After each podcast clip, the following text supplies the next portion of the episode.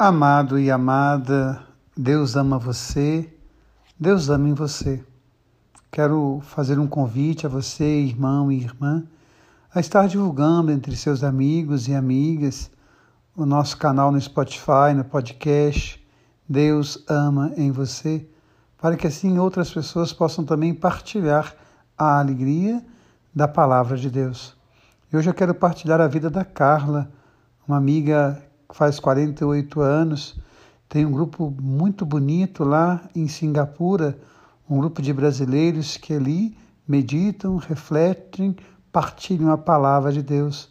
Tem uma catequista muito especial que convive lá com eles, Meirielle, e assim aquele grupo se reúne toda semana para estar em oração com pessoas que querem partilhar e viver a palavra de Deus. Me contaram uma história linda ontem de uma menina de 12 anos que no táxi com a mãe, o taxista errou o caminho e a mãe começou meio que ficar brava com o taxista e a menina adolescente olha para a mãe e diz: Mãe, não faz isso, nós somos cristãos. É bom lembrar que em Singapura há muitas religiões, nem o catolicismo lá não é predominante. Lá temos budistas, taoístas, hinduístas, muçulmanos, cristãos. E diante dessa atitude tão simples, do ordinário da nossa vida, essa menina tão jovem que vai dizer para a mãe: Mãe, o cristão deve agir no mundo de um jeito diferente. Então é bonito a gente pensar que as religiões podem sim partilhar a vida, que as religiões podem sim compartilhar o amor. Se cada um viver a essência da sua religião, com certeza nós teremos um mundo muito melhor. E elas me falavam também do tempo e que estão atravessando a pandemia, também em Singapura. A gente fica escutando no Brasil por questões políticas, um monte de gente, padres inclusive, nem pastores que vão para as redes sociais e ficam falando um monte de bobagem, que há perseguição por cristãos, que há impedimento da religião.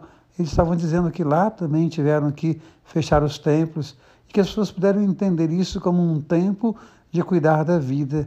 E quando foi oportuno, abriu-se o templo novamente. Então a gente pensar, tirar essas manias loucas de perseguição, tirar essas manias loucas de conspiração mundial, a gente pensar que é um tempo realmente de guardar o coração. E a palavra de Deus hoje traz isso para nós de uma forma muito forte. Os discípulos, os apóstolos iam para o templo rezar. É claro que nós queremos ir ao templo rezar.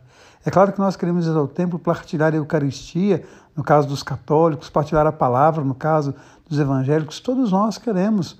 O templo faz parte da nossa vida, o templo é importante para a vida da comunidade, mas talvez seja o tempo agora de fazer do coração o templo. Isso é tão importante quanto.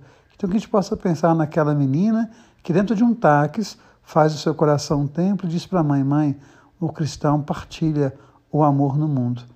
E hoje, olhando o Evangelho, o Evangelho fala isso para nós essa forma tão bonita, talvez seja a palavra mais plena de toda a palavra. Deus amou tanto o mundo que enviou o seu Filho unigênito, para que não morra todo o que nele crer, mas tenha vida eterna. De fato, Deus não enviou o seu Filho ao mundo para condenar o mundo, mas para que o mundo seja salvo por ele.